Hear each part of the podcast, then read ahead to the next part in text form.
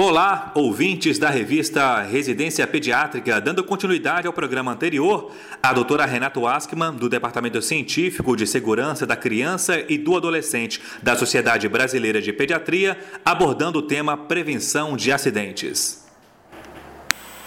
Aquele estudo da sobrecarga global, ele ainda ressalta que essas lesões por causas externas permanecem como um grave e um problema de saúde pública muito subconsiderado e muito subestimado. Porque eles acabam respondendo por 10% da sobrecarga global à saúde em um total anu anual estimado de 3.460 anos perdidos, com ajuste para deficiência para cada 100 mil habitantes. Isso corresponde a cerca de 250 milhões de anos perdidos. E a maior proporção desse prejuízo está nos traumas no trânsito, nas autoagressões, nas quedas, nos afogamentos e na violência. Justamente aqueles mecanismos cuja incidência tem demonstrado os índices de diminuição sempre menores. E lembrar que até a primeira metade do século passado, do século XX, o acidente ele era encarado como consequência do destino e do acaso. E do acaso. Essa conotação era totalmente fatalista e o que é pior, ela era considerada verdade, tanto para os leigos como os profissionais da saúde, que não se preocupavam em ter um olhar epidemiológico.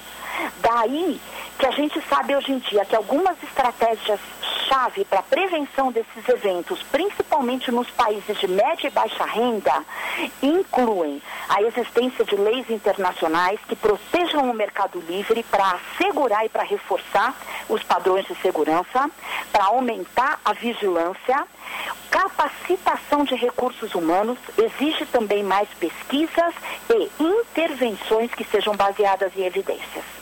E o que é muito importante para o pediatra jovem saber e ter ciência hoje em dia? Que esses agravos pelas causas externas não são nem doenças congênitas nem hereditárias. Sempre tem um agente externo que está envolvido, que no caso é a energia. E a sua prevenção é factível. E, e se não for possível prevenir a injúria, qual seria a prioridade? É minimizar suas consequências através de cuidados médicos adequados e num período de tempo oportuno.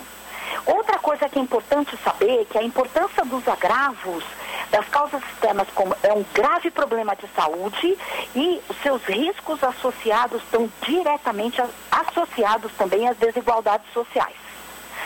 É importante ter ciência da importância, então, de integrar os acidentes no seu dia a dia de todos os médicos, com uma abordagem abrangente à saúde e ao desenvolvimento das crianças e adolescentes.